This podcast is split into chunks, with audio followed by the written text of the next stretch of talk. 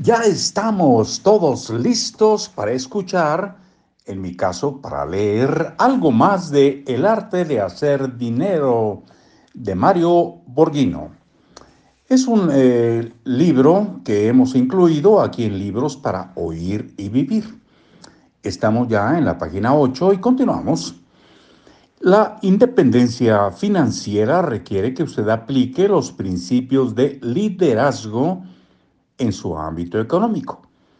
Y el principio fundamental que le permitirá la prosperidad será el dominio de sí mismo, esto es, la madurez de carácter, pues sin ello difícilmente podrá tener una visión clara de cómo obtener la independencia financiera que, expresada en una frase, en una frase fácil de memorizar, consiste en hacer que el dinero trabaje para usted y no que usted trabaje para el dinero. El objetivo de todo líder en el ámbito financiero es modificar o desechar aquellas conductas que atentan contra su estabilidad económica.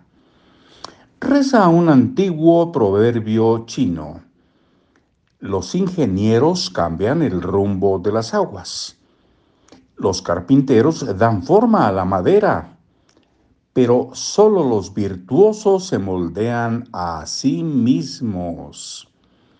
Este libro pretende resolver las dudas de aquellas personas que por distintas razones se interesan en los temas del dinero, pero sobre todo está pensado como una guía práctica para los ciudadanos comunes que desean tener una vida confortable y un respaldo económico suficiente.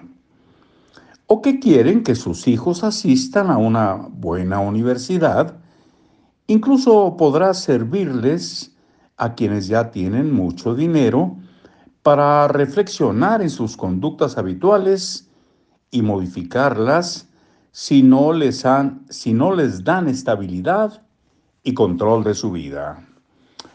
A lo largo de los años he observado que los líderes son personas con sueños que siempre los convierten en realidad.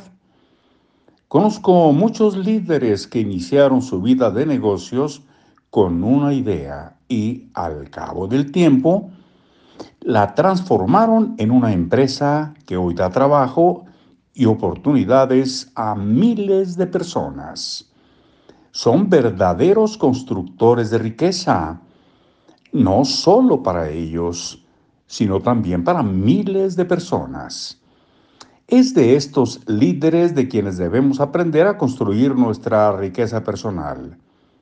Seguramente usted conoce a algunos líderes, tal vez en su propia familia o en su círculo de amigos, que transformaron una simple idea en un imperio económico y eso fue posible porque poseen una sensibilidad especial para identificar las oportunidades y un talento natural para consolidar sus finanzas.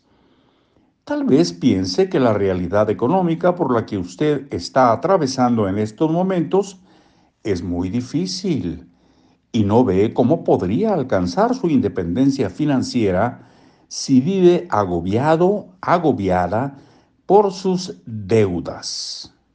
Sin embargo, muchos problemas económicos no se explican por la falta de ingresos, sino por la indisciplina en sus gastos y su incapacidad para ahorrar. A propósito, otro objetivo de este libro es que usted descubra que el entrenamiento que su mente no ha recibido durante años es lo que lo tiene o la tiene en la situación actual. Un cuadrito en un lado de la página dice, la independencia financiera consiste en hacer que el dinero trabaje para usted y no que usted trabaje para el dinero. Hasta aquí por hoy y hasta muy pronto. Suerte.